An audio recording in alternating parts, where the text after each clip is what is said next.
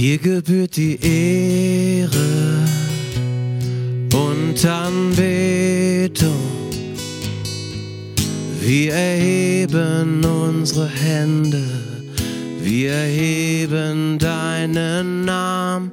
Dir gebührt die Ehre und Anbetung. Wir erheben unsere Hände, wir erheben deinen Namen.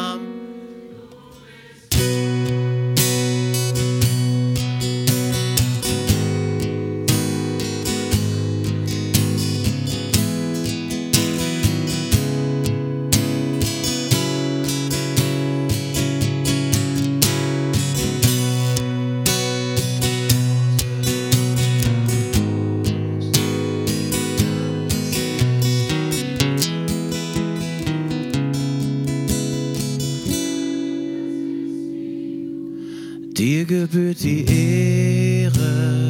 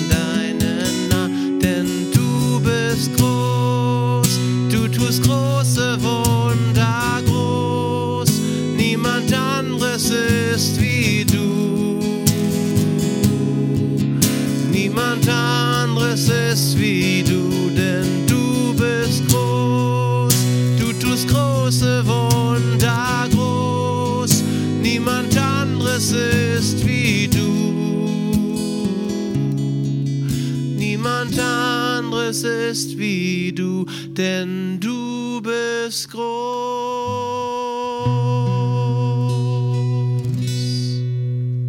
Großer Gott, ich danke dir dafür, dass du wirklich groß bist und dass wir nicht nur singen, sondern auch erleben.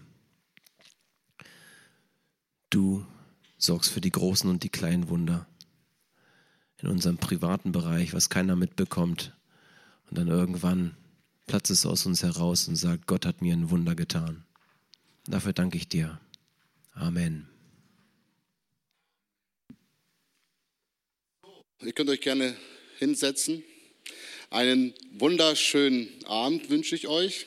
Schön, dass ihr wieder gekommen seid. Ich weiß nicht, wie es euch geht. Also, wer ist heute zum ersten Mal da? So eins, zwei, oh, sind doch einige. Äh, wer war gestern nicht da? Ja, okay. Super. Äh, habt ihr euch den Vortrag schon angehört? Über Livestream oder so? Oder? Also auf jeden Fall kann man die, sich die äh, Vorträge nachhören auf unserem YouTube-Kanal und äh, sind alle online gestellt. Kann ich aber sehr empfehlen. Ja? Ich weiß nicht, wie es dir ging gestern. Also ich hatte wirklich wenig Fragen. Ich hatte mehr Aufgaben vor meinen Augen. Und dann, ich kenne Jürgen, also eigentlich hat man da keine Fragen, wenn er das alles richtig gemacht hat. Man hat immer Aufgaben, man hat Baustellen. Ich habe schon eigentlich zwei Baustellen, wo ich unterwegs bin in meinem Leben. Und seit gestern habe ich noch zwei dazu bekommen. Ne, aber es ist okay. Ne? Ich will dranbleiben und dieses Prinzip anwenden, was man immer wieder anwenden kann. Die fünf Punkte, kennt ihr jemand noch? Ich meine von der Dynamik. Die fünf Punkte? Erstens, hilf mir. Ne, Dynamik ist ja die, Dynamik quasi. Ja, ja, aber ich meine jetzt von dem zweiten Petrusbrief. Ja, das ist ja der Oberbegriff, Punkt. Da kamen ja nochmal fünf Punkte. Tun, ne, Erkenntnis, glaube ich, stimmt. Dann tun, Tugend, tun. Dann hilf mir. Gottseligkeit, Ausharren, Bruderliebe. Das habe ich jetzt so im Kopf. Siehst du, also wir müssen noch lernen, Jürgen. Also vielleicht machst du einen Vortrag nochmal, ein bisschen kürzer. Nein, Spaß. Also Jürgen, ich habe heute den ganzen Tag nachgedacht, ne? auf der Arbeit und so. Da dachte ich, normalerweise könnte ich Jürgen sagen, Jürgen, danke für die zwei gute Vorträge.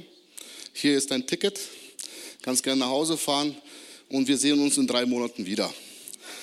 Wir haben so viel nachzuarbeiten. Aber ich, wünsch, ich freue mich, dass du geblieben bist. und mit uns da weitergehst und uns da begleitest. Ja, und das wünsche ich uns einfach, ne? dass wir wirklich dranbleiben, das anwenden in unserem Alltag und wir werden sehr, sehr viel Segen erleben. Gut, dann Jürgen, du darfst starten. Andi hat ja schon gebetet. Ich wünsche uns allen Gottes Segen. Hört gut zu, denkt mit und stellt danach auch Fragen.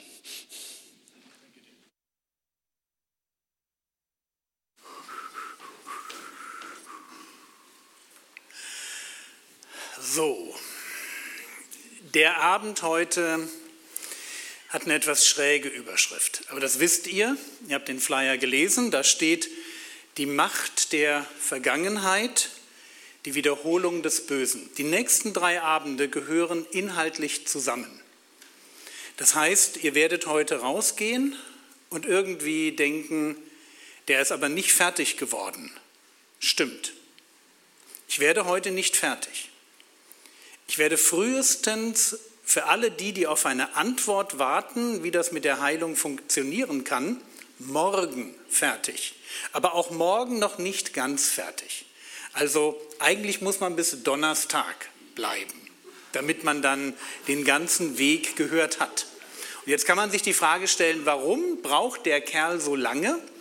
Und die Antwort hat damit zu tun, dass es zu diesem Thema einfach extrem wenig vernünftige Literatur und Vorträge gibt. Und deswegen dachte ich mir, es ist sinnvoller, es ein klein bisschen langsamer zu machen, dass jeder mitkommt, auch mit einem, ich sage mal, mit einem bisschen Redundanz drin, sodass man Dinge zwei, dreimal sagt, sodass am Ende jeder verstanden hat, ah, da wollte er hin. Und gestern war mir wichtig, und da will ich nochmal einsteigen, euch ganz deutlich zu machen, es geht mir nicht um eine neue Therapieform. Okay, also es ist nicht so, wir haben hier die Verhaltenstherapie, ja, und da haben wir Therapie XY und jetzt gibt es Jürgens Therapie. Das ist nicht mein Ding. Was ich möchte ist, dass wir begreifen, wir haben als Christen eine einmalige Chance. Wir haben die Chance, Gott an uns arbeiten zu lassen. Ich kann euch keinen Fünf-Punkte-Plan bringen, wie ihr Heilung in euer Leben hineinbringt. Das könnt ihr auch gar nicht. Das will ich immer wieder sagen. Du kannst dich nicht heilen. Ich glaube, das ist das große Drama im Bereich der, ich nenne es mal, weltlichen Psychotherapie. Dass tief in unserer Seele, dass da niemand so richtig von sich aus rankommt. Und wir haben die einmalige Chance, weil wir ein Geist mit Gott sind, an dieser Stelle etwas zuzulassen dass Gott uns etwas schenkt an Heilung, was wir aber durch unser Leben ein Stück vorbereiten müssen. Und die wichtigste Vorbereitung, das war das, was wir gestern hatten, dass wir ein vernünftiges geistliches Leben haben. Ich sage das deshalb, weil wir leben in einer psychologischen Gesellschaft. Also seit gut 100 Jahren ist Psychologie einfach das Ding schlechthin. Das ist seit Freud und Jung so geworden. Und deswegen, wenn du heute schaust, was interessiert Leute, dann geht es um Selbstoptimierung. Wie werde ich ein noch besserer Jürgen? Und genau das möchte ich euch nicht verkaufen. Ich möchte tatsächlich kein, keine bessere Version von mir werden. Ich möchte so werden wie Jesus. Und das ist ein Unterschied. Ich mache Heilung nicht, damit ich mein Leben irgendwie besser in den Griff kriege. Das wäre, die Gaben wollen aber nicht den Geber. Ich möchte den Geber. Ich möchte Gott in meinem Leben. Und wenn Gott in meinem Leben ist, dann wird als Abfallprodukt dieser Beziehung auch Heilung stattfinden. Und bitte lasst es uns immer so verstehen, weil sonst drehen wir Ursache und Wirkung um. Dann geht es uns plötzlich um uns und nicht mehr um Gott. Und das wäre für uns Christen fatal, weil das ist Götzendienst. Und den brauchen wir nicht. Wir brauchen zuerst Gott. Und dann dürfen wir uns die Frage stellen, was kann Gott, was will Gott in meinem Leben verändern? Dann sind wir mit ihm unterwegs. Und wir werden merken, in diesem Leben, was wir dann mit ihm haben, in einem Leben voller Dynamik, wo wir ganz normal mit ihm im Austausch sind, wo wir auf ihn hören, wo wir in Gemeinschaft miteinander unterwegs sind, also wo Schwestern und Brüder uns beschenken, wo wir einem Vater im Himmel gegenüber stehen, der uns mit bedingungsloser Liebe begegnet, uns Gutes tut, uns eine Zukunft zuspricht. An der Stelle ist so viel mehr möglich. wenn wir das wollen. Wenn wir mit Gott unterwegs sind, wird Folgendes passieren. Zumindest dann, wenn ihr Bibel lest und Bibelverse auswendig lernt, darüber nachsinnt. Dann wird Folgendes passieren. Ihr werdet feststellen, dass die Begegnung mit dem Wort Gottes und damit die Begegnung mit Wahrheit etwas unglaublich Ernüchterndes hat. Warum? Na, das ist wie wenn man so in den Spiegel schaut am Morgen. Ich weiß nicht, ob ihr morgens euch das schon traut, also so, so dieser Blick in den Spiegel, ja, hm, wo man dann so sagt, oh, du siehst ganz schön zerknautscht aus, Freund. Ja, und so ist das mit dem Wort Gottes auch. Wir schauen in einen Spiegel und wir lernen uns im, in diesem Spiegel Wort Gottes kennen. Und ich für meinen Teil, lange bevor ich mir über Heilung Gedanken gemacht habe, lange bevor das für mich ein Thema war oder ich dachte, da müsstest du dich mal mit beschäftigen, lange vorher war mir klar, dass ich ein Problem habe. Woher wusste ich das? Naja, ich war ein zorniger Mensch, ein zorniger Vater. Ich habe mit meinem Zorn meine Familie belastet. Ich weiß nicht, wie viele Ausflüge kaputt gemacht. Und ich, ich wusste einfach, Gott ist gegen Zorn. Gott ist gegen Streit. Jeder Narr aber fängt Streit an, heißt es in Sprüche 20, Vers 3. Und ich hatte die ganzen Verse auswendig gelernt. Also immer wenn ich dann so, ich weiß nicht, so, so leicht unter der Decke hing mit 180, ja, und wusste, jetzt kannst du dich gleich bei deiner Familie wieder entschuldigen für dein zorniges Gehabe, war mir in meinem Inneren völlig klar, das ist nicht das, was Gott von dir möchte. Und trotzdem, obwohl ich das Wort Gottes hatte und wusste, dass das falsch ist, und natürlich auch immer wieder meine Familie um Vergebung gebeten habe, logisch, das gehört ja dazu, wenn man sündigt. Ich habe das einfach nicht in den Griff bekommen. Und was ich jetzt mit euch möchte, ist, da wo wir gestern stehen geblieben sind, bei diesem geistlichen Leben, einen Schritt weitergehen und den ersten Schritt gehen im Blick auf die Frage, wie werde ich denn jetzt so etwas ich nenne das mal so eine schräge Verhaltensweise, von der ich weiß, sie ist falsch. Aber sie will einfach, weil sie sehr tief in mir drin steckt, weil sie für mich etwas, sie hat mir Sicherheit gegeben. Wie werde ich sowas los?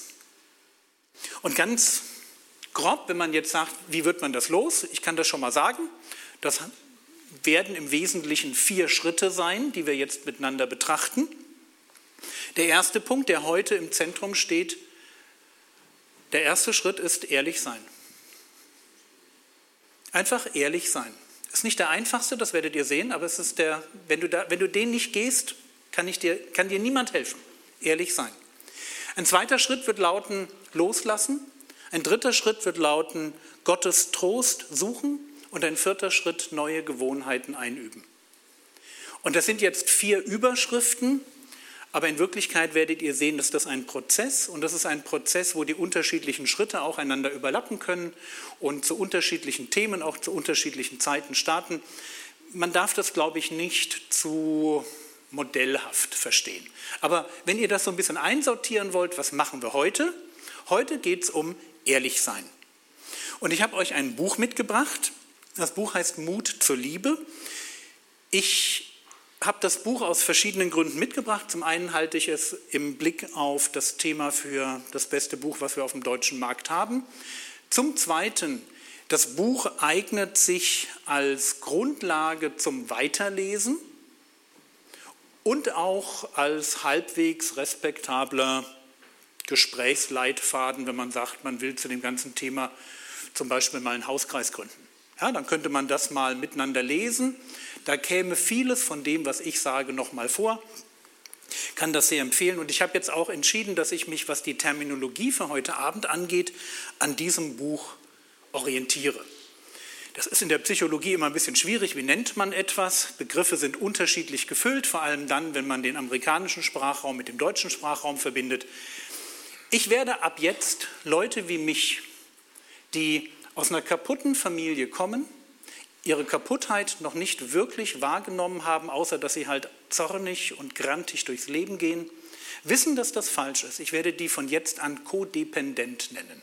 Warum? Weil dieses Buch das tut. Okay, also codependent bzw. Codependenz, das ist, wenn man mal eine Definition sucht, das ist dieser hoffnungslose Versuch, meine inneren Gefühle dadurch unter Kontrolle zu kriegen, dass ich Menschen, Dinge, meine Umgebung versuche zu kontrollieren.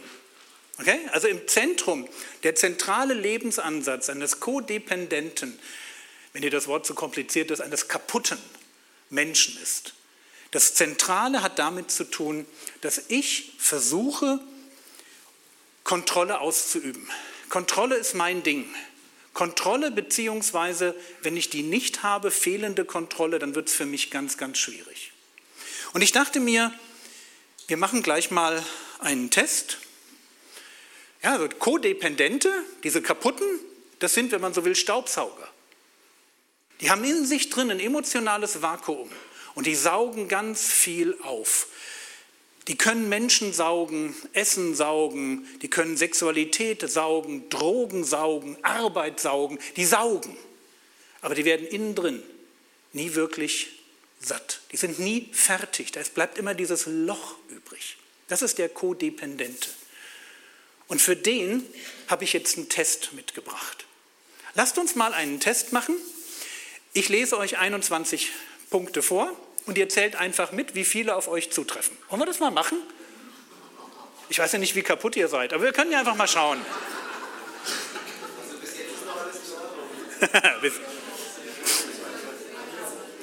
also, ich habe euch 21 Punkte mitgebracht.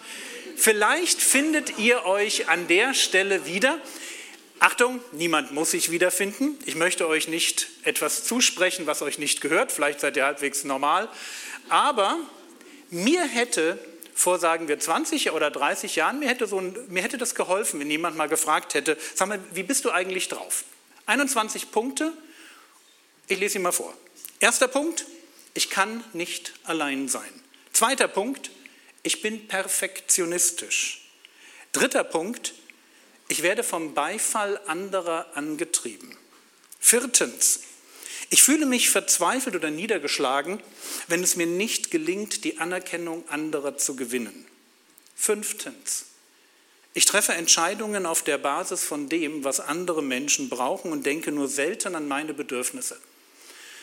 Für alle, die die mitschreiben, das Skript inklusive der Folien ist in der App. Ihr könnt es jetzt auch einfach aufmachen, wenn ihr mitlesen wollt. Sechster Punkt. Oft werde ich davon angetrieben, völlige Ordnung, Sauberkeit, Aufgeräumtheit in mein Leben zu bringen. Siebter Punkt. Mir ist meine Arbeit das Wichtigste. Achter Punkt. Ich bin eher bereit, mich nach den Nöten meines Ehepartners zu richten, als meine eigenen Gefühle mit den dahinterliegenden Bedürfnissen ja, zu kommunizieren. Mein Punkt ist Nummer 9. Habt ihr euch schon gedacht? Ich bin ein zorniger Mensch. Jedenfalls fällt es mir zu leicht, aus der Haut zu fahren. Zehntens. Ich esse oft zu viel. Gibt andere Überreaktionen, könnt ihr die auch einsetzen. Elftens. Ich, stände, ich denke ständig darüber nach, was andere Menschen von mir halten. Zwölftens. Ich halte mich bedeckt oder ich schweige, damit andere Menschen nicht merken, was ich wirklich denke. Dreizehntens. Ich habe Angst, dass andere Menschen, wenn sie nur wüssten, wer ich wirklich bin, schreiend davonrennen. 14. Ich denke ständig darüber nach, wie, es in, wie ich in meinen Beziehungen den Ton angeben kann. 15. Ich bezwinge Selbstzweifel durch Alkohol, Drogen, Serien, Spielen, Hobbys, Pornografie, Punkt, Punkt, Punkt. 16. Ich kann nicht Nein sagen, wenn mich jemand um Hilfe bittet. 17. Wenn ich mich traurig fühle oder zornig, dann gehe ich shoppen, arbeite mehr, esse mehr, mache Punkt, Punkt, Punkt mehr. 18. Ich rede mir selbst ein, dass es gar nicht so sehr schmerzt, wenn andere Menschen mich enttäuschen. Tut es natürlich trotzdem, aber du redest es dir ein. 19. Ich muss die Menschen kontrollieren, die mir am nähesten sind. 20. Ich brauche es, dass alle mit mir zufrieden sind. Nur dann kann ich mich in meiner Haut selbst wohlfühlen. Und 21. Ich genieße Beziehungen, wo andere stark sind, ohne dass sie etwas von mir zurückerwarten. So, das wäre jetzt ein klassischer Test zum Thema, bin ich ein kaputter Mensch? Und wenn du bei, sagen wir, zwei oder mehr Punkten dachtest, ja, das beschreibt mich, dann lohnt es sich für dich, das Thema Kodependenz, beziehungsweise wo komme ich her und warum ticke ich, wie ich ticke, tatsächlich etwas genauer zu betrachten. Vielleicht ist da gar nichts, okay? Und du bist einfach nur ein super Sensibelchen, was bei jeder Frage immer sagt, ja, bin ich auch. Die gibt's. Aber vielleicht ist da auch eine riesige Chance, dass in deinem Leben Veränderung möglich ist, in Bereichen, wo du sagst, wow, ich habe noch nicht mal gesehen, dass da was los ist. Vielleicht, vielleicht hat er recht, vielleicht müsste ich da wirklich mal drüber nachdenken. Und du kannst, wenn du sagst, ich würde das gerne noch ein bisschen tiefer gehen, ich habe dir in der App im Skript ganz am Ende einen Anhang dran gemacht für heute Nacht. Überschrift Bin ich, oder irgendwie so sinngemäß, bin ich kodependent? Anhang 1, müsst ihr schauen. Und da kommen dann zehn Punkte. Das sind folgende zehn Punkte. Ich lese sie euch nochmal vor, weil die stehen da auch drin. Das sind jetzt nicht die 21, das sind zehn Punkte, woran man kodependente Leute erkennt. Und die sind dann unterfüttert. Also nochmal Fragen dazu. Also jemand, der kodependent ist, der also wirklich, ich sag's mal, noch, noch nicht so ganz gesund ist, wie man sich das für jemanden, mit dem man in einer Beziehung leben möchte, vorstellt. So jemand wird, und jetzt die zehn Punkte, die einen Codependenten ausmachen, erstens von einer oder mehrerer zwanghafter Verhaltensweisen getrieben. Zweitens wird, was sein Verhalten angeht, von den Umständen seiner alten, gestörten Ursprungsfamilie geprägt und beherrscht und gequält. Drittens, so jemand hat häufig ganz, ganz wenig Selbstachtung. Das ist typisch für jemanden, der, der so drauf ist. Viertens, so jemand ist sicher, dass sein Lebensglück abhängig ist davon, wie andere sich verhalten. Klassisch kodependent. Und der Gag ist, gleichzeitig fühlt sich so jemand übertrieben verantwortlich für andere. Ihr merkt, da kann sich jemand nicht sauber abgrenzen. Ein Codependenter, der hat zu seinem Ehepartner im Allgemeinen ein, ein instabiles Ungleichgewicht. Also das, wenn man die, die betrachtet, diese Leute, dann sind die mal ganz dicht mit ihrem Partner und dann wieder ganz weit weg oder mit anderen Leuten. Bei Beziehungen weißt du nie so, wo du dran bist. Das ist so himmelhoch jauchzend, zu Tode betrübt. Das ist klassisch Kodependenz. Er ist ein Meister der Verdrängung und der Unterdrückung von Gefühlen, macht sich Sorgen um Dinge, die er nicht ändern kann, versucht es dann aber möglicherweise doch zu ändern. Und ganz allgemein ist das Leben eines Codependenten geprägt von Extremen. Und er ist ständig auf der Suche nach etwas, was seinem Leben fehlt. Und wenn du sagst, Jürgen, ah, ja, irgendwie finde ich mich da wieder, ja, dieses Zwanghafte oder dieses von früher, da ist noch irgendwas nicht gelöst oder dieses übertrieben Abhängige, dieses, dieses instabile Element, dann, dann rate ich dir, schau da genauer hin. Unser Punkt heute lautet, wisst ihr es noch? Erster Punkt war Ehrlichkeit. Ja, Ehrlichkeit. Es tut mir leid, euch das sagen zu müssen. Wenn ihr nicht ehrlich seid zu euch, gibt es keine Heilung. Und das, was ich hier vorlese, natürlich sagt keiner, ja, genau so möchte ich sein, aber was ist, wenn du so wärst? Was, wenn du deinen Partner oder deine Partnerin fragst, Sag mal, hast du mich da wiederentdeckt? Und sie sagt, ganz ehrlich, ja, das bist du. Was mache ich dann? Und der Punkt ist, dann lohnt es sich, ein Stück weit mal zu überlegen, wie entsteht so etwas. Wie entsteht so, so ein Typus Mensch? Jemand, der in einer Beziehung drinsteckt und sagt, eigentlich werde ich von den Dämonen meiner Vergangenheit immer noch gequält. Eigentlich bestimmt meine Vergangenheit über meine Gegenwart. Und ich habe keinen blassen Schimmer, wie ich das loswerden soll. Ich merke nur, so ist es nicht richtig. Und der Punkt, der einen Codependenten in seiner Kindheit definiert, und ich habe euch das hier mitgebracht, wenn man sich das so vorstellt, so ein, so ein Kind, dann wünscht sich jedes Kind eine Sache. Es wünscht sich von seinen Eltern Liebe. Und das hier ist quasi der Liebestank eines, eines Kindes und das ist der Job von Eltern. Seht ihr? Das ist der Job von Eltern. Eltern sind dazu da, den Liebestank ihres Kindes zu füllen. Ich hoffe, du weißt das. Das ist der Job von Eltern. Und wenn da was fehlt, wieder nachzugießen. Und der Punkt ist jetzt der, wenn du das in deiner Kindheit nicht erlebst, dann gehst du als kaputter Mensch aus deiner Kindheit raus. Wenn du erlebst, dass dieser Tank nicht gefüllt wird, sondern er leer ist, und da niemand ist, der nachfüllt, vielleicht nur noch jemand ist, der abzieht, dann ist das der Punkt, der dich zu einem kodependenten Menschen macht. Und jetzt, jetzt merkt ihr vielleicht, warum es so, warum es mir so wichtig ist zu sagen, es geht mir nicht um eine neue Therapieform. Warum ich sage, du kannst dich nicht heilen.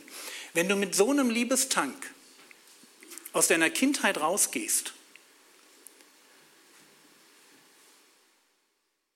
dann brauchst du Gott. Du brauchst Gott, der sagt, hör her, ich sehe dich und lass mich dir unter der Leitung des Heiligen Geistes, lass mich dir einen Weg zeigen, dass du ehrlich sagst, mein Tank ist leer und dass du bereit wirst, einen Weg zu gehen, wo ich, wo Gott selber kommen darf und aus seinem Liebestank hier, wo andere versagt haben, etwas eingießen darf. Versteht ihr? Das ist das, was wir wollen. Codependente, kaputte Menschen aus einer gestörten Familie, die sagen, mein Liebestank war in meiner Kindheit nie wirklich voll. Kommen zu Gott und Gott darf durch seinen Geist an der Stelle, wo du versuchst, diesen Liebestank mit allem Möglichen zu füllen, was natürlich nicht funktioniert, weil du kannst da Essen und Sexualität und Arbeit und Hobbys reinstecken, wie du willst. Das macht dich kein bisschen glücklich. Was du wirklich brauchst, ist der Gott, der sagt, ich weiß, wie man das Vakuum in deinem Herzen füllen kann. Ich kann das. Lass dich von mir trösten.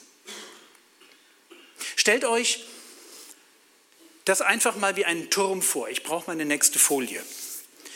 Dieser Turm, vier Schichten, ganz unten steht der Liebeshunger. Das ist das, wo Kinder in bestimmten Familien einfach zu wenig bekommen, was aber das normale Bedürfnis ist, was die Aufgabe von, von Eltern wäre, denn den Liebeshunger zu stillen. Und wenn jetzt dieser Liebeshunger nicht gestillt wird, wenn dann Misshandlung dazukommt, dann wird das den Beziehungsstil prägen, den ich lebe.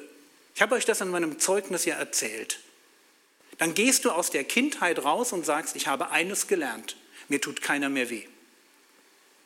Und dann sieht man ganz oben die Symptome. Also ganz oben siehst du dann den Zorn. Aber wenn du dem Zorn nachspürst, wenn du nach unten gehst, stellst du fest, da war was ganz anderes. Da war was ganz anderes am Anfang nicht in Ordnung. Du siehst das Symptom, den Jähzorn. Du siehst, wie der, dieses Symptom für einen kaputten Beziehungsstil steht, nämlich für die Idee, ich muss Beziehungen dominieren, damit ich sie ertragen kann, aber darunter liegt der Missbrauch und darunter liegt ein komplett leerer Liebestank, der nie aufgefüllt wurde. Wenn ihr diesen Turm versteht, dann möchte ich mit euch jetzt einsteigen in das Thema Misshandlung. Es wird heute kein schöner Abend, weil wir werden uns die Frage stellen, wie sieht Misshandlung aus? Was ist das, was ich erlebt haben kann? Wenn du vorhin sagst, ja, ich bin so ein bisschen ein komischer Kauz, was gibt es eigentlich an Formen von Misshandlung? Was kann einem Menschen passieren? Und wenn du gut aufgewachsen bist, hör dir das an. Du wirst diese Punkte öfter in der Seelsorge brauchen, als dir lieb ist. Und natürlich denken wir bei Misshandlung sofort an diese aktive Form. Prügel, sexuelle Gewalt, Wutausbrüche, Worte, es gibt auch verbale Gewalt, ja, wenn Eltern zu ihren Kindern sagen, du machst mich krank, du kannst nie etwas richtig machen, dann ist das aktive Gewalt. Und vielleicht musst du dir die Frage stellen, habe ich das erlebt? Ist das etwas, wo ich sage, das war meine Kindheit? Und dann merkst du, boah, Ehrlichkeit. Das ist so ein Bereich, da denke ich nicht gerne drüber nach. Müssen wir aber. Und es ist nicht nur das aktive Element, es gibt dieses passive Element. Wenn Eltern so beschäftigt sind, dass sie als Gegenüber für ihre Kinder nicht zur Verfügung stehen. Wisst ihr, dieser Liebestank, der wird nicht dadurch gefüllt, dass mein Kind etwas zum Anziehen hat. Es braucht mich als Kind. Und du musst nicht ein Alkoholiker oder ein Junkie sein, um für deine Kinder nicht ansprechbar zu sein. Passive Misshandlung kann auch passieren, wenn die Eltern einfach zu viel arbeiten, in ihren Hobbys aufgehen, für ihren Fußballverein leben oder nur Zeit für die Gemeinde haben. Das ist passive Misshandlung. Wenn du nicht da bist, wie ist das mit Aufmerksamkeit, Zuneigung, Bestätigung, Interesse? War in deinem Leben von Seiten deiner Eltern genug davon da?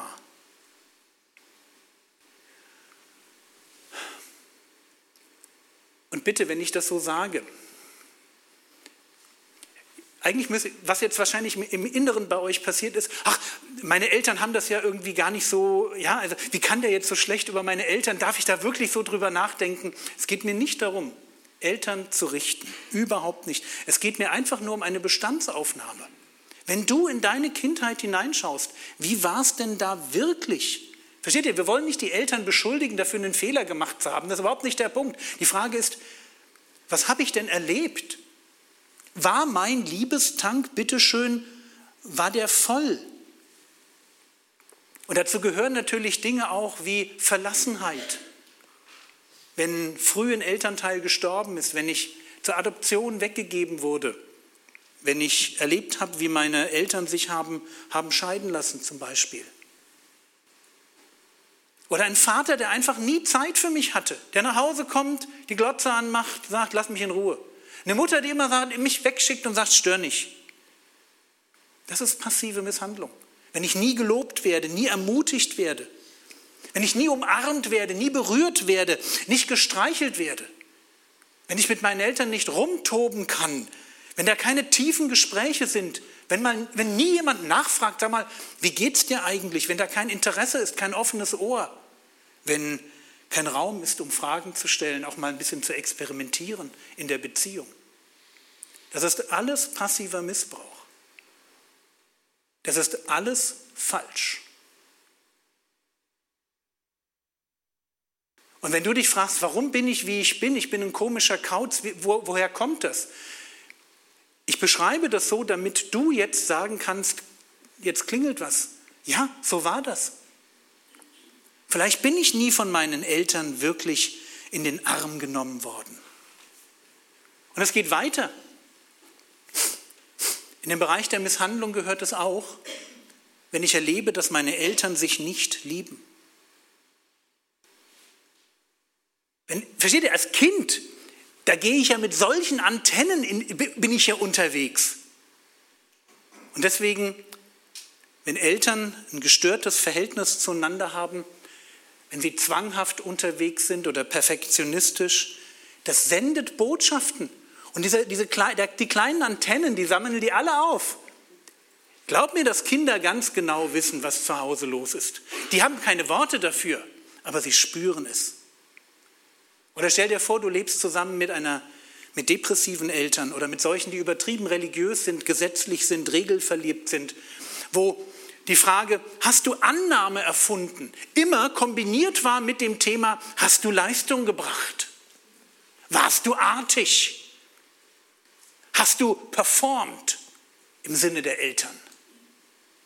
Das ist alles etwas, was dich kaputt macht, weil es alles etwas ist, wo dieser Liebestank, versteht ihr? Das ist am Ende. Du kannst ohne Schläge dafür sorgen, dass einer mit einem leeren Liebestank aus seiner Kindheit rauskommt.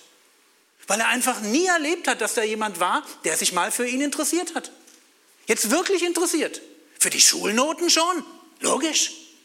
Und vielleicht auch, ob ich meine Aufgaben erledigt habe im Garten und wo den Hund draußen war und ich bin auch nicht verhungert. Aber emotional halt schon.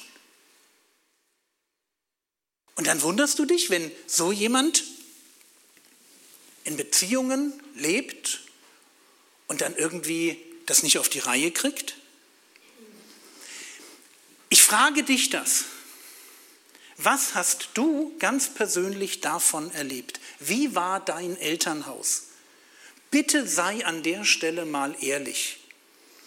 Wie sind deine Eltern, wie sind deine Großeltern, andere Menschen, die für dich hätten da sein müssen, wie sind die mit dir umgegangen? Wie sind sie mit deinem Bedürfnis nach Liebe umgegangen? Und ich könnte weitermachen. Wir könnten uns unterhalten über das, was man emotionalen Inzest nennt. Wenn ein Kind die Rolle eines Elternteils übernimmt.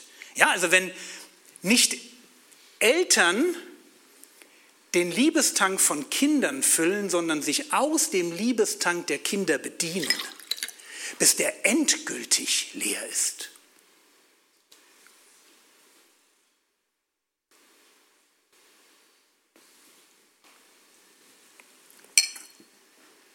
Lass mich dir die Frage stellen, waren deine Eltern wirklich für dich da?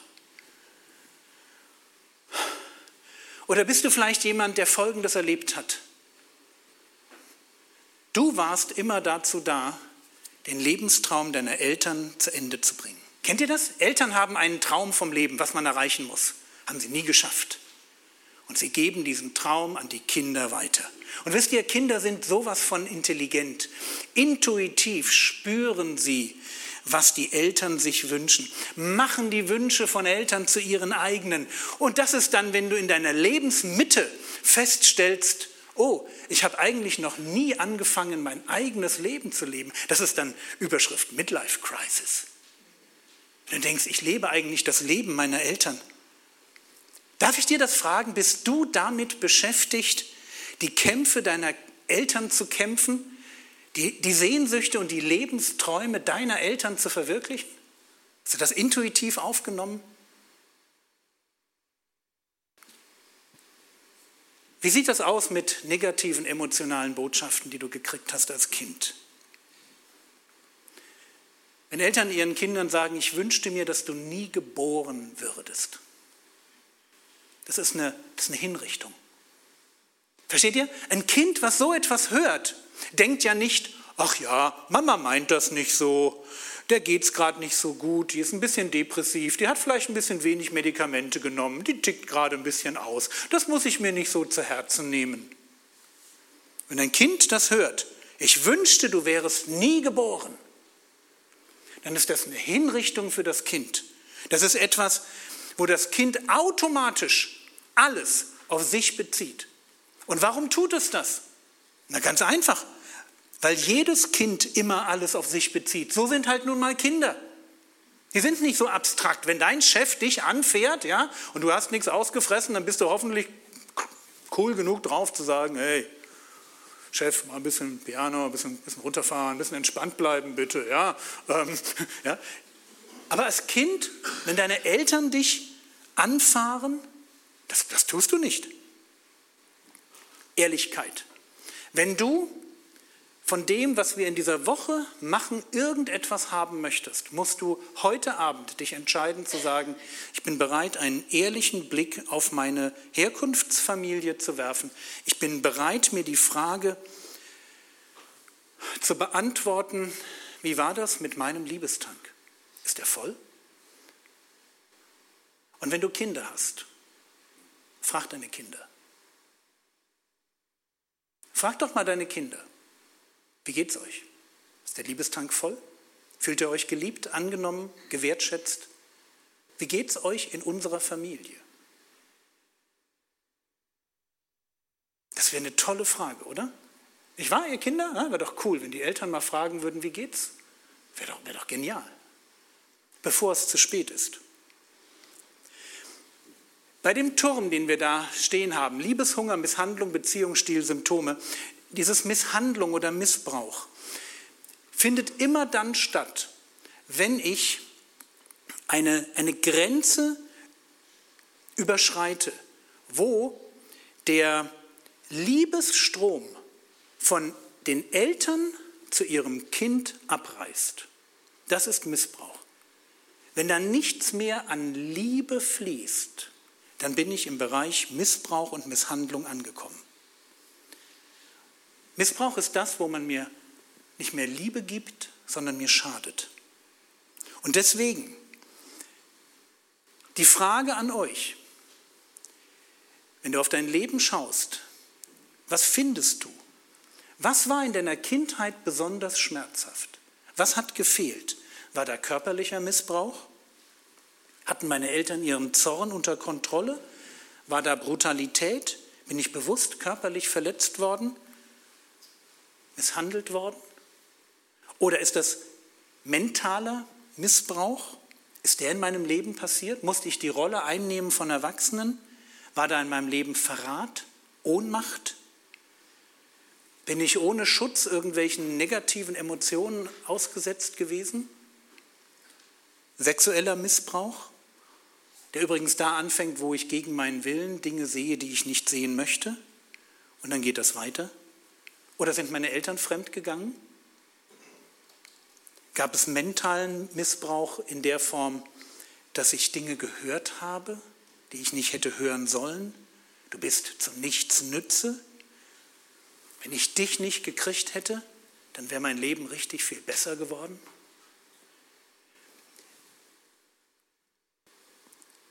Schau dir das an.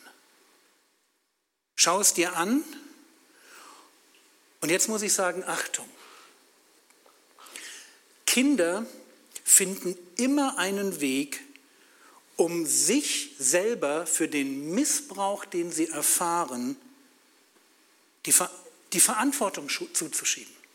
Kinder machen sich für den Missbrauch, den sie von ihren Eltern erfahren, verantwortlich. Das ist der Punkt, warum wir nicht so dahinschauen in diese Ecke. Weil wir eigentlich als Kinder denken, naja, eigentlich bin ich ja verantwortlich. Ich weiß nicht, ob du diesen Satz kennst. Ich denke, dass das Verhalten meiner Eltern mein Fehler war, denn ich hätte Punkt, Punkt, Punkt tun müssen. Das ist typisch Kind. Du erlebst Missbrauch und du nimmst deine Eltern noch in Schutz und sagst, eigentlich war es ja mein Fehler. Eigentlich hätte ich mich nur ein bisschen anders verhalten müssen. Und das ist ein zutiefst kindliches Verhalten. So ticken Kinder. Und deswegen die Frage, kannst du aufhören, wenn du in deine Kindheit hineinschaust? Und auch die, die jetzt schon älter sind unter euch. Es kann sein, dass du 70 bist und noch nie deine Kindheit so betrachtet hast. Kannst du aufhören, dir die Schuld am Fehlverhalten deiner Eltern zu geben. Schaffst du das mal zu sagen, das war falsch? Wir dürfen uns das nie als Kinder anziehen. Du als Kind warst nicht dafür verantwortlich, deine Eltern zu erziehen. Du bist nie schuld gewesen an dem unreifen oder dem sündigen Verhalten deiner Eltern. Wo du Ohnmacht erlebt hast oder Verrat oder es gibt auch Ambivalenz, das ist, wenn man gleichzeitig Gutes und Böses erlebt. Wenn der, der nette Onkel das kleine Mädchen verführt, aber ihr Geschenke mitbringt und sie wie eine richtige Frau behandelt. Versteht ihr, ja? Wo das Mädchen merkt, das ist doch falsch, aber es fühlt sich irgendwie gut an. Das, das ist Ambivalenz. Wenn solche Dinge passieren, Ohnmacht, Verrat, Ambivalenz, an der Stelle ist nie das Kind schuld. Aber dummerweise denkt das Kind immer, dass es schuld ist, dass es irgendwas hätte anders machen müssen, dass wenn es nur artig genug gewesen wäre, richtig genug gewesen wäre, dann hätte das schon irgendwie funktioniert. Und deswegen denken wir da nicht hin, weil wir ja eigentlich denken, wir waren schuld. Und jetzt komme ich und sage, ich möchte, dass wir heute ehrlich werden. Und das tut sau weh, ist aber super wichtig. Wisst ihr, was ich am Sonntag in meinem Zeugnis gesagt habe? Ich habe gesagt, eine Bekehrung macht uns nicht gesund. Eine Bekehrung ist eine Chance, eine Chance darauf, dass Gott mit uns einen Weg der Heilung geht. Aber die Bekehrung ist nicht das Ziel. Und der erste Schritt auf diesem Weg der Heilung ist immer der, dass ich anschaue, wo komme ich eigentlich her? Was war da wirklich los? Und dass ich die Dinge beim Namen nenne. Vor allem dann, wenn ich aus einer Familie komme, und das ist leider bei Familien, die, in denen Missbrauch normal ist, auch normal, wo Verleugnung geschieht wo in den Familien dann Dinge formuliert werden wie, man sagt nichts Negatives über die eigene Familie zu anderen Leuten. Lass bloß nie unsere Familie schlecht vor anderen dastehen. Familienprobleme diskutiert man nie mit anderen. Versteck den blauen Fleck und erzähl bloß niemandem, wie es dazu gekommen ist. Hör auf zu schreien, du weißt gar nicht, wie gut du es hast. Dein Vater meint es nicht so, wenn er so wütend ist. Wenn du damit groß wirst, darf ich dir die Frage stellen, welche Formen von Verleugnung waren in deiner Familie normal? Und was hast du durch diese Sätze gelernt? Versteht ihr? Wenn, das ist ja ein Teil deiner Erziehung dann gewesen. Hast du dadurch gelernt, dass manche Situationen gar nicht so schlimm sind, wie sie aussehen? Hast du dadurch gelernt, dass man vielleicht gute Miene zum bösen Spiel macht, weil man weiß, dann entspannt man zu Hause die Situation am allermeisten? Hast du gelernt, deine Gefühle zu verstecken?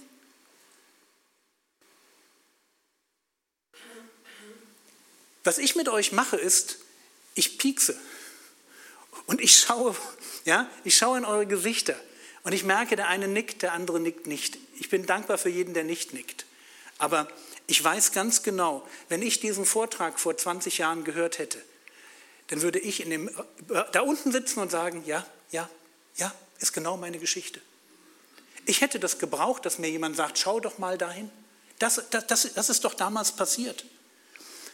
Der Jesus sagt mal, dass die Wahrheit uns frei machen wird. Es gibt tatsächlich nichts Besseres als die Wahrheit.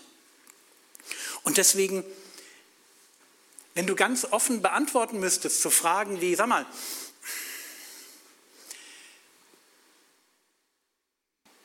Wenn ein Außenstehender deine Familie betrachtet hätte, war das vielleicht bei dir so, von außen sah alles ganz schick aus. Vor allem am Sonntag. Aber, naja, da war innen drin eine ganz andere Wahrheit, die gelebt wurde.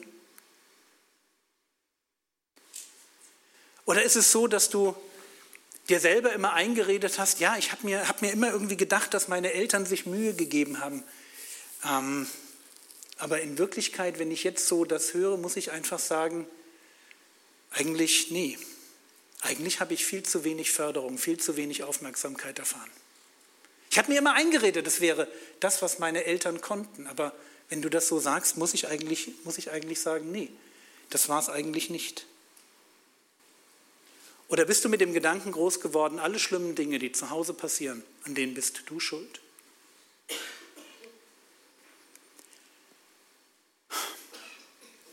Wenn du Verleugnung jetzt spürst, wenn du merkst, ich habe das geschafft, über Jahre und Jahrzehnte mir selber einzureden, dass da eigentlich nichts war, dann kann ich nur sagen, Verleugnung ist, wenn es um Heilung geht, nicht dein Freund. Und lasst uns jetzt der Überschrift des heutigen Abends mal ein bisschen näher kommen. Die heißt ja die Macht der Vergangenheit, die Wiederholung des Bösen. Eigentlich müsste das doch so sein. Wenn ich so eine richtig blöde Kindheit habe, dann werde ich alles tun, damit meine Zukunft ganz anders wird. Auf alle Fälle viel besser als meine Kindheit. Und während man das noch so denkt, fragt man sich, warum man so viele Leute kennt. Also ganz typisch wäre Tochter eines Alkoholikers, die wieder einen Alkoholiker oder einen Spielsüchtigen oder wen auch immer, auf, auf alle Fälle jemanden heiratet, der ihr nicht gut tut. Und du würdest doch eigentlich denken, wie kann sie nur? Sie weiß doch, dass das definitiv keinen Spaß macht. Wie kann das sein, ich erlebe schon, dass mein Liebestank leer ist. Ich erlebe schon Misshandlung. Und dann, dann sorge ich dafür, dass das am besten noch in meiner Ehe noch 30 Jahre weitergeht? Das ist doch absurd. Wie kann das sein? Antwort, wir sind halt nicht so logisch, wie wir uns das manchmal vorstellen. Und deswegen, und jetzt gibt es zwei, drei Prinzipien, die müsst ihr euch einfach merken.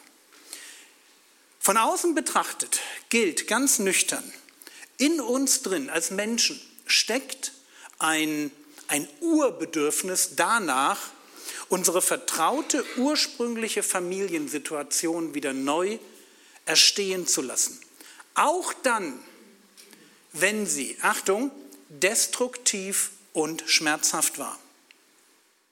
Das heißt, wenn du aus einer Kindheit mit einem leeren Liebestank und echtem Missbrauch kommst, dann neigst du dazu, genau das wieder zu suchen. Das ist ein bisschen verrückt, aber das ist manchmal so und Psychologie ist ja nicht dazu da, dass man immer, immer sagt, alles ist cool. Man muss sich halt einfach ein Stückchen verstehen. Ich sage das nochmal. In uns steckt ein Urbedürfnis, die Familiensituation, aus der wir kommen, wieder erstehen zu lassen, egal wie sie war.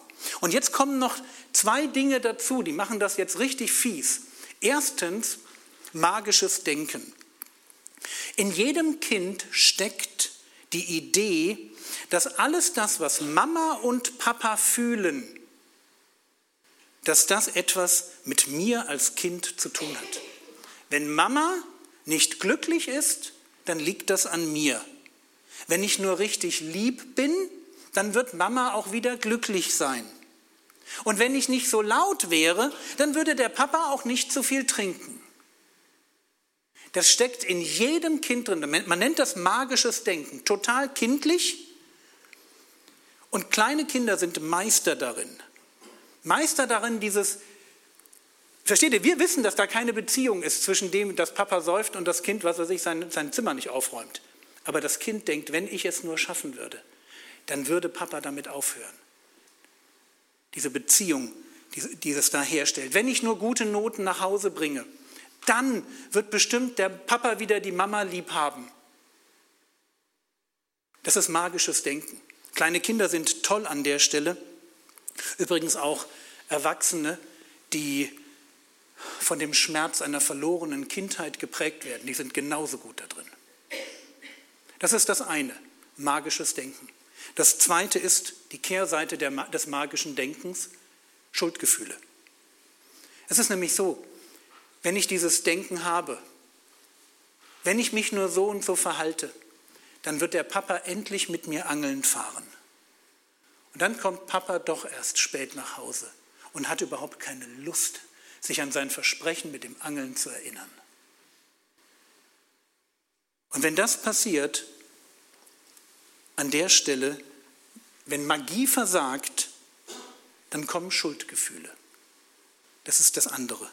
Wenn ich mir nur mehr Mühe gegeben hätte, dann hätte ich das hingekriegt. Und jetzt habt ihr diesen hässlichen Dreiklang. Ihr habt auf der einen Seite diese Idee, ich möchte wieder meine Ursprungsfamilie erstehen lassen, steckt tief drin. Ich habe magisches Denken. Wenn ich nur das Richtige tue, dann kommt auch das Richtige bei raus.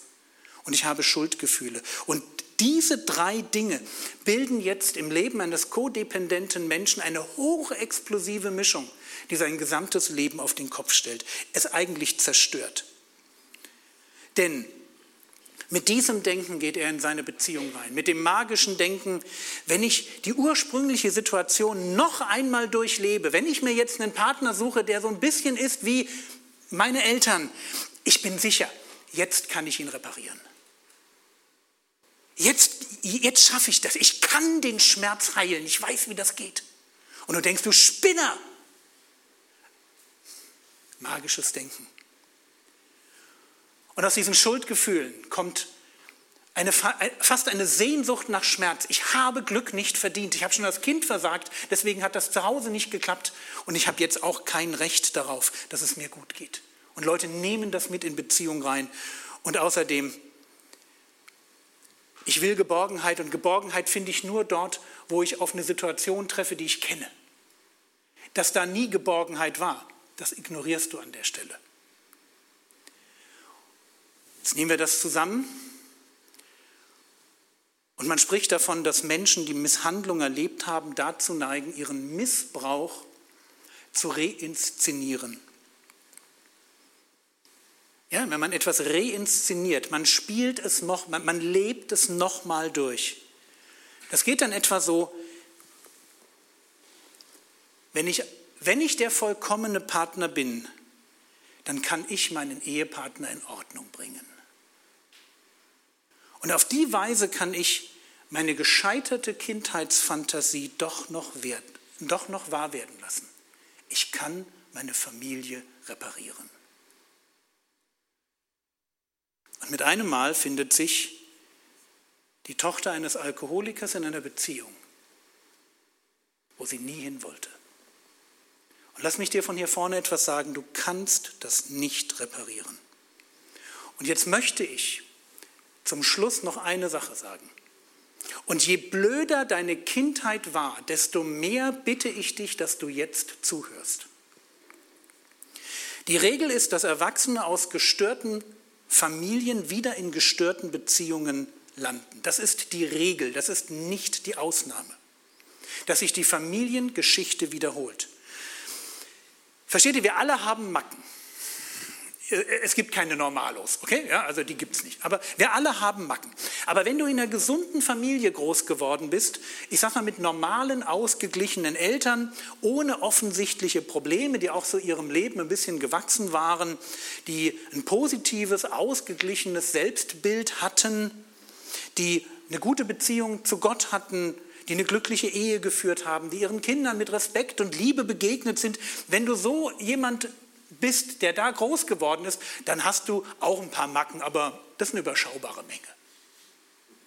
Wenn du aber aus einer Familie kommst, in der einer oder beide Ehepartner, äh, Eheleute unausgeglichen waren, wo vielleicht Alkohol eine Rolle spielt, Drogen, zu viel Arbeit, Wut, Zwänge, Sorgen, wenn das den Alltag beherrschte, wenn du unreife Eltern hattest, die sich womöglich noch auf ihre Kinder stützen, ihnen noch das letzte bisschen Liebe absaugen, weil sie von ihren Kindern Stärke wollen und Bestätigung wollen und Hilfe suchen. Eltern, die kaum ein eigenes entwickeltes Selbstbild haben, ein gestörtes Verhältnis zu Gott, die sich viel streiten, sich womöglich trennen, füreinander nur Bitterkeit empfinden. Wenn du aus so einem Hintergrund kommst, dann entwickelst du eine Antenne für kaputte Menschen. Du hast es entwickelt, um zu überleben. Und ich weiß genau, wovon ich rede. Wenn du abends nach Hause kommst und du erspürst quasi die, die familiären Vibrations, kann ich noch in das Wohnzimmer und mit meinem Vater reden? Oder ist es besser, ich verdrück mich still und leise in mein Zimmer? Wenn du das nie erlebt hast, weißt du nicht, wovon ich rede. Aber wenn du aus so einer Familie kommst, weißt du genau, du hast eine Antenne für das Kaputte.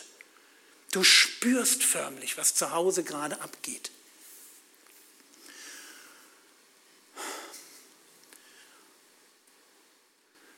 Und jetzt kommt das absolut Irre. Diese Antenne für kodependente, kaputte Menschen werde ich mein ganzes Leben lang nicht mehr los. Wenn du aus einer kaputten, gestörten Familie kommst, wirst du instinktiv von anderen kaputten Menschen angezogen. Ich kann dir nicht sagen, woran das liegt. Es ist einfach so. Das ist wirklich total verrückt. Aber wenn du einen leeren Liebestank hast, kannst du mit den Typen eigentlich nichts anfangen. Aber, und das ist der Clou, wenn dir so einer begegnet, den willst du haben. Ich sage das nochmal, damit wir ganz klar verstehen, was ich will. Der Kaputte verliebt sich in den Kaputten. Wenn du der natürlichen Anziehungskraft mit einem leeren Liebestank folgst, findest du nur den. Und zwar Hals über Kopf. Das Thema kodependente Beziehungen werden wir nicht machen, aber ich rate euch, wenn euch das interessiert, hier ein bisschen zu lesen. Die sind immer super turbulent, super, ba, ba, ba, ba, ba, ba, ba. Es ist immer so, ganz oder gar nicht. Ganz furchtbar. Und ganz schrecklich. Weil es bedeutet, wenn ich mit einem leeren Liebestank losziehe und ich nach, wenn ich quasi auf mein, auf mein Inneres höre, auf die Stimme in mir, auf die Personen, wo ich instinktiv sage, boah, das könnte er sein, das wäre sie, dann trifft ein leerer Liebestank auf einen anderen leeren Liebestank. Und natürlich, die treffen sich und einer denkt vom anderen, du kannst meinen Tank füllen. Kann er nicht. Und deswegen was ich jetzt sage, habe ich noch nie in einer Predigt gesagt, aber ich dachte, es wäre mal gut, es irgendwo im Netz zu haben. Wenn du aus einer kaputten Familie kommst, mit einer schlimmen Kindheit, heirate niemanden, zu dem du dich intuitiv hingezogen fühlst. Ich weiß, das klingt brutal in einer Zeit, wo alles nur nach Gefühlen geht. Ich sage den Satz nochmal. Wenn du aus einer kaputten Familie kommst, mit einer schlimmen Kindheit, heirate niemanden, zu dem du dich intuitiv hingezogen fühlst. Dein Gefühl ist an der Stelle nicht dein Freund. Such dir irgendeinen Ratgeber, irgendjemanden, der normal ist, irgendjemanden, der checkt, wie Leben funktioniert und lass dich von ihm beraten. Ich habe aus Versehen die richtige Frau geheiratet.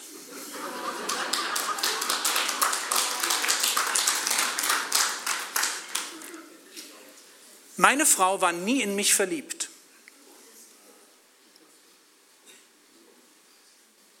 Meine Frau wurde meine Freundin, weil ich ihr Leid tat. So wie man irgendwie so einen halb verhungerten Welpen von draußen reinnimmt. Und meine Frau hat mich gerettet, weil sie 20 Jahre an meiner Seite blieb. Und in ihrer Nicht-Kaputtheit in ihrer stabilen, ausgeglichenen, unromantischen, nüchternen Art warten konnte, bis Gott mit mir fertig war. Nach meiner Bekehrung ist meine Frau das größte Geschenk, was Gott mir gemacht hat. Und ich kann es nur sagen, ich habe aus Versehen die richtige Frau geheiratet. Mir sind im Laufe meiner Ehe einige Frauen begegnet, zu denen ich mich instinktiv hingezogen gefühlt habe, wo ich so, eine, so kurz verliebt war. Wisst ihr, was sie alle gemeinsam haben? Einen leeren Tank. Es ist völlig verrückt. Ich, auf, ich, ich horche in mich hinein und ich denke, du, du Spinner. Ja, ich spinne.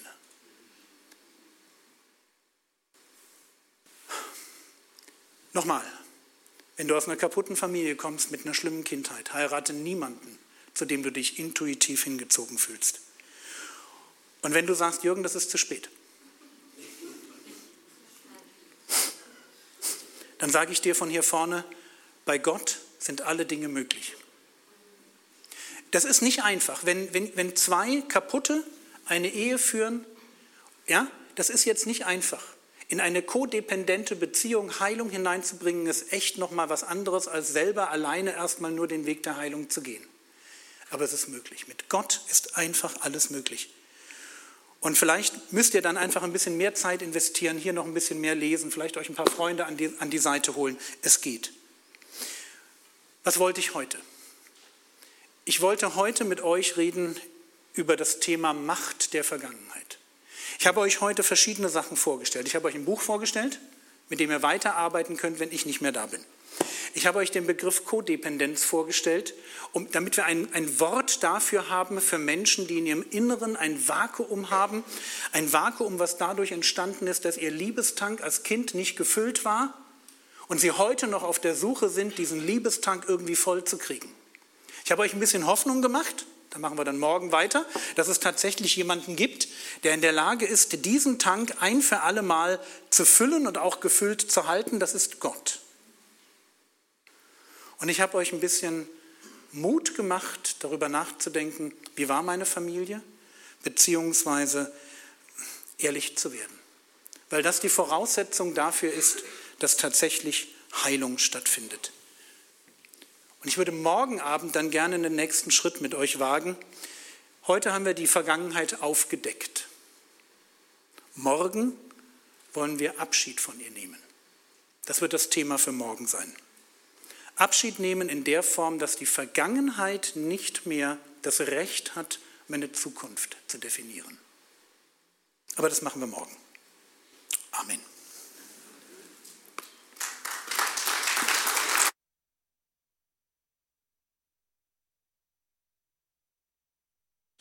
So, ihr Lieben, äh, hat noch jemand Fragen? Wie schaut's aus? Einfach melden. Jürgen ist bereit, jede Frage zu beantworten. Ein, ein Moment, ein, ein Moment. Mach's über Mikro, weil das wird übertragen. So, Jürgen, was machen wir jetzt, wenn wir herausgefunden haben, dass wir codependent, also kaputt sind und unsere Eltern schuld sind? Morgen wiederkommen und zuhören. Ohne Scherz. Hör morgen mal, also gib, gib mir den morgigen Abend noch und, wenn, und den übermorgigen auch noch. Und dann haben wir es. Ich, ich kann das von hier vorne sagen. Es ist schneller erledigt mit Gottes Hilfe, als du dir das vielleicht vorstellen kannst. Genau. Stichwort heißt, das, das, was am meisten dich bedrückt, ist die Scham. Das heißt, dieser, dieser Punkt, sich mit den Sachen auseinanderzusetzen, weil das schmerzhaft ist. Was Gott tun möchte in deinem Leben ist, dich an der Stelle mit Trost über die Vergangenheit zu beschenken. Das heißt, wir gehen in einen Prozess hinein, wo wir uns der Realität stellen, aber wir bleiben nicht, wir gehen da nicht alleine hinein, wir gehen mit Gott hinein und sagen, Vater im Himmel, ich kann nichts tun, aber wenn du mich jetzt trösten möchtest. Und das ist ein übernatürliches Eingreifen Gottes. Das, das kann niemand anders machen. Da gibt es keinen Trick, da gibt es kein Mantra, da gibt es nicht, da gibt es nichts. Ja, also es ist einfach dieses Vater im Himmel, hier stehe ich, ich bin dein Kind, ich brauche jetzt deine Hilfe, tröste mich und ja. Und wenn du das machst und das geht relativ schnell, dann verliert die Vergangenheit ihre Wucht. Okay, wir werden, wir werden das morgen genauer machen und ich werde euch erzählen, wie das bei mir war. Es hat keine zwei Wochen wahrscheinlich bei mir gedauert, meine Kindheit zu überwinden. Du hast das jetzt gerade gesagt, auf mich selbst. Jetzt habe ich Kinder und jetzt habe ich genau diesen Mist, wie du das gesagt hast, an meinen Kindern weitergegeben. Und jetzt mit dem, was du gerade beschrieben hast, ne, da kann ich jetzt selbst mit meiner Scham und sonst was klarkommen. Das andere ist halt diese Last, was ich meinen Kindern weitergegeben habe und wie es damit geht. Genau. Kannst du noch was zu sagen? Mir geht es, mir geht es ähnlich wie dir.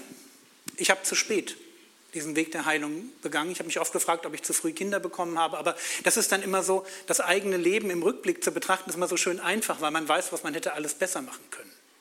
Von daher, mein Tipp wäre, vergib dir selber. Das ist ein Punkt. Ein zweiter Punkt, rede mit deinen Kindern.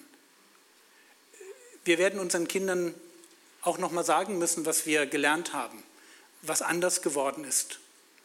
Und das Schöne ist, in dem Maß, wie wir heil werden und Dinge durchschauen, können wir unseren Kindern wieder helfen. Ich möchte ein Bild gebrauchen. Ich glaube, dass, wenn es darum geht, heil zu werden, wir nicht in einem Leben, sondern in Generationen denken müssen. Das heißt, ich weiß nicht, bist du erste Generation Christ in deiner Familie? Das heißt, schau, du kannst nicht von 0 auf 100 kommen. Du gehst die ersten Schritte. Und du machst am Ende immer noch genug Fehler, dass du sagst, ich gebe Ballast an meine Kinder weiter. Und was ich meinen Kindern, meinen eigenen Kindern vermitteln möchte, ist, ich habe euch die beste Grundlage gegeben, die ich damals zu geben imstande war. Bitte macht mehr. Und freu dich an deinen Enkeln, die wieder, und an deinen Urenkeln vielleicht, die dann noch ein Stück rausgekommen sind. Wir sind nicht, es wird wahrscheinlich unmöglich sein, in einem Leben von komplett Heide zu komplett gesunde christliche Familie zu kommen. Ich glaube da nicht daran.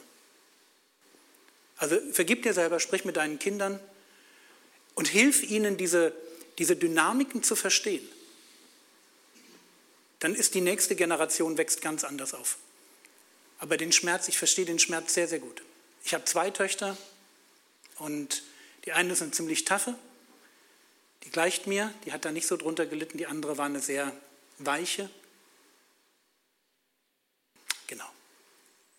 War nicht so dolle. Aber ich kann die Zeit nicht zurückdrehen. Ich wäre an vielen Stellen gerne ein besserer Vater gewesen. Das ist übrigens der Grund, warum ich sehr ungern Vorträge über Kindererziehung halte. Ja, es ist mir zu theoretisch, wenn ich darüber rede. Ich hätte es gern selber besser gemacht.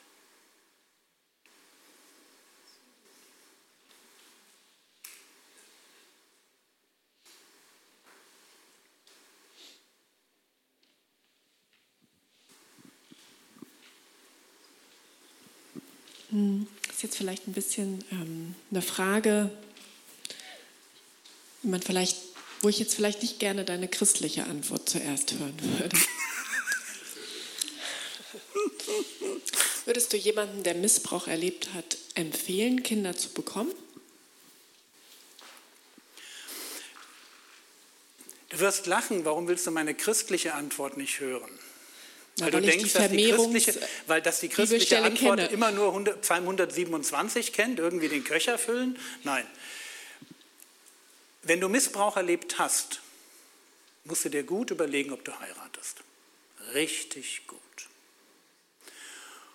Und solange du dir nicht sicher bist, dass du Sexualität genießen kannst, würde ich die Finger davon lassen. In Matthäus Kapitel 19 spricht der Herr Jesus davon, dass es Menschen gibt, die von Menschen zur Ehe unfähig gemacht wurden. Das ist so ein Fall. Ich, ich wäre da wirklich ein Stück vorsichtig. Ich habe, ich habe da schon ein paar Sachen in der Seelsorge erlebt, wo ich denke, da ist zu schnell gedacht worden, das sei kein Problem. Komma, aber. Meine Tochter hat eine Bachelorarbeit geschrieben über genau dieses Thema. Was gibt es an Therapieformen für Frauen, die Missbrauch erlebt haben, um eben an der Stelle auch wieder Freude zu empfinden? Da ist ganz, ganz viel Hoffnung. Das muss man einfach auch sehen. Da ist wirklich ganz, ganz viel Hoffnung, dass das ganz normal wird. Ich weiß jetzt nicht, ob du, also du hast jetzt auf Kinder kriegen, ja, ich bin ein bisschen mehr auf Sexualität eingegangen, weil das irgendwie davor gehört, aber ich, ich würde denken, eine Nüchternheit an der Stelle, dieses kann ich, kann ich in einer Beziehung wirklich das genießen und dem anderen auch weitergeben, das ist ja ein, ein wechselseitiges Ding, finde ich ganz, ganz arg wichtig. Und da ehrlich zu sein, ich weiß, das klingt brutal, aber ich, ich wäre da ganz ehrlich. Aber wie gesagt, meine Tochter ist da inzwischen Expertin, das muss man schon wirklich sagen. Sie ansprechen, mit ihr nochmal drüber reden. Ich kann da eine Telefonnummer geben, wenn das irgendwie in deinem Umfeld einen Fall gibt, dann kannst du den gerne dahin vermitteln. Dann erzählt sie einfach ein bisschen. Da gibt es wirklich viel Hoffnung, das ist richtig schön.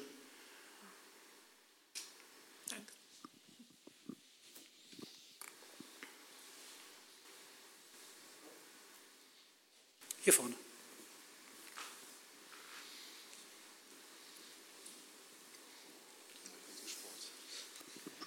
Also ich frage für einen Freund, ne? Also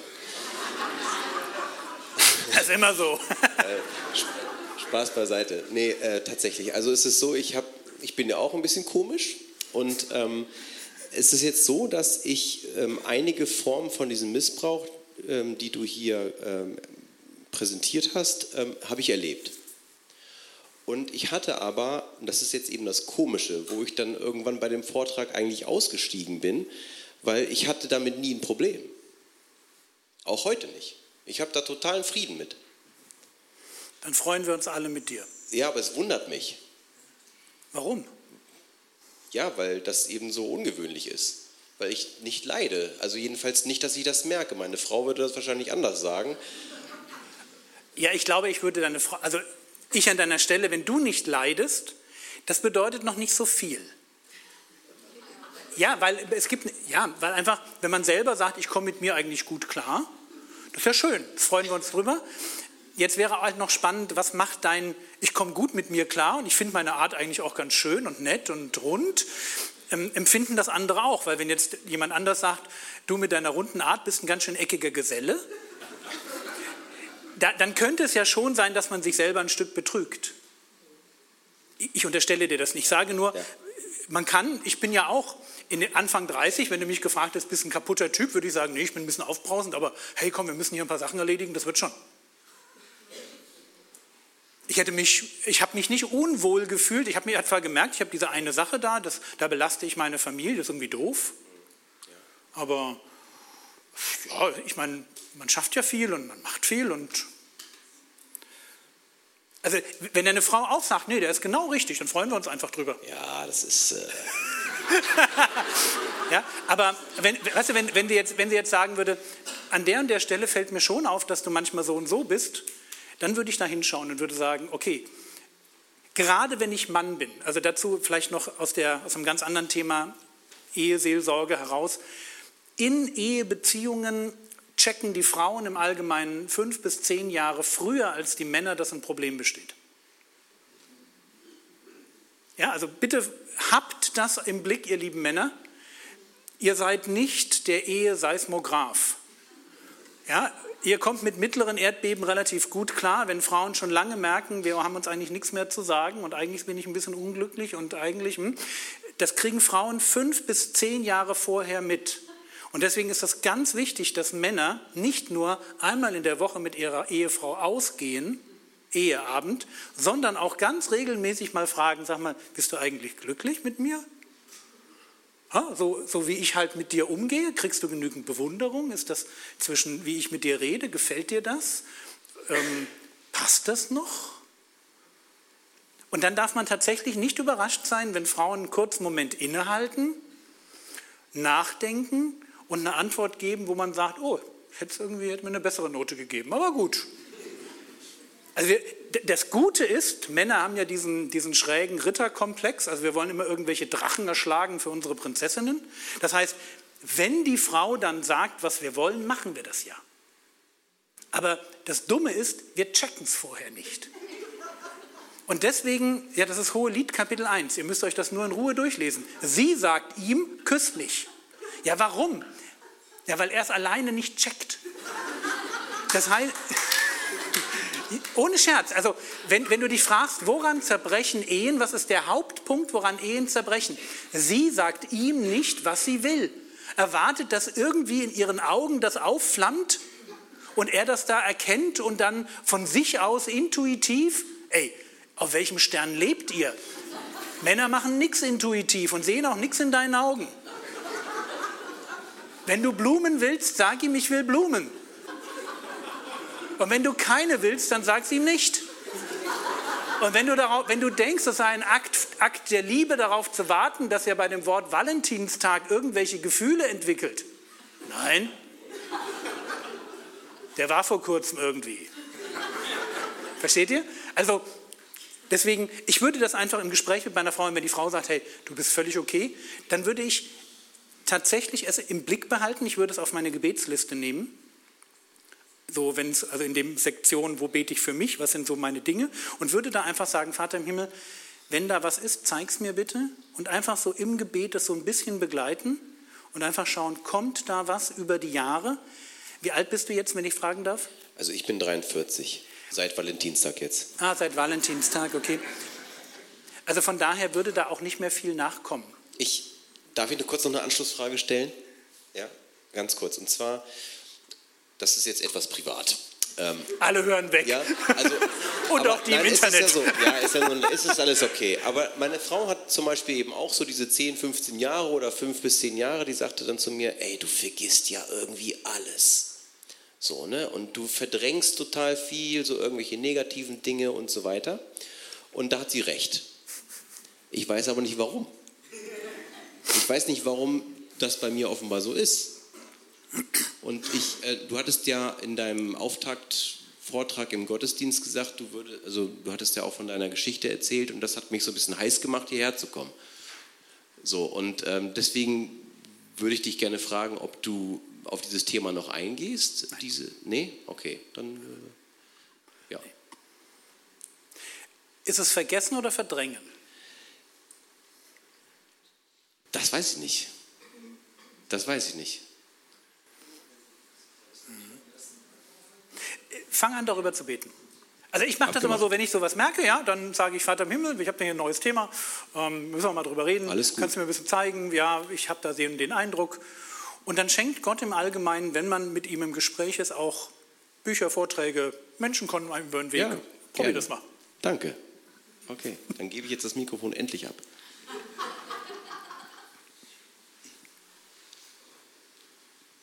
Gibt es noch Fragen? Oder?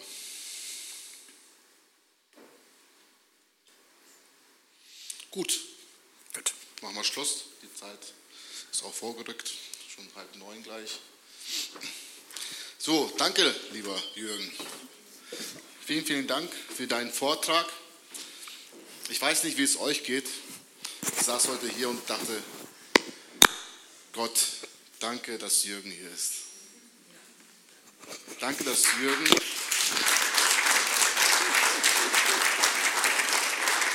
Danke, dass Jürgen unsere Gemeinde gefunden hat. Danke, dass ich Jürgen überreden durfte. Danke Gott, dass du mich gebraucht hast, dass Jürgen hier ist. nee, ganz ehrlich, ne? Ich glaube, das ist ganz gut, dass wir das mal hören. Dass wir einfach unser Leben reflektieren. Und das ist so cool zu wissen. Das macht mir immer so viel Mut, was am Ende Jürgen auch gesagt hat. Gott ist da. Gott, er steht fest. Er steht hinter dir und feuert dich an, was wir gestern gehört haben. Er geht mit dir diesen Weg. Und das ist für mich, wo ich sage, da atme ich auf. Ich muss heute viel schlucken. Ne? Aber da atme ich wieder auf, weil ich weiß, dass Gott auf meiner Seite ist. Ich möchte gern für uns beten, für den Abend. Steht bitte auf. Danke, lieber Gott, für die ganzen Vorträge. Danke, Gott, dass du zu uns redest. Danke, dass du es aus Liebe tust. Danke, dass du uns hältst. Danke, dass du uns ja zurufst. Und danke, dass du Heilung willst. Die Welt ist kaputt. Wir haben aus dieser Welt das gemacht, was sie ist. Wir haben dich verlassen. Wir sind der Sünde gefolgt. Es ist eine kaputte Welt. Aber du willst Heilung schenken. Und die Heilung findet am Kreuz statt. Du bist für die ganzen Sünden gestorben, für den Schmerz, für die Verletzungen, für den Missbrauch. Du hast alles auf dich genommen. Du bist in der Lage, das wiederherzustellen in meinem Leben. Und wir wollen uns darauf einlassen, in den nächsten Tagen. Bitte segne Jürgen, segne uns beim Hören. Hilf uns, Vater, denn wir brauchen dich. Schenk uns einen guten Abend, einen guten Heimweg und hilf uns, das wirklich gut zu verarbeiten. Danke, dass du mit uns gehst. Amen. So, morgen 19 Uhr. Seid herzlich willkommen. Ladet Gäste ein. Es wird immer spannender, glaube ich. Kommt gut nach Hause. Ciao, ciao.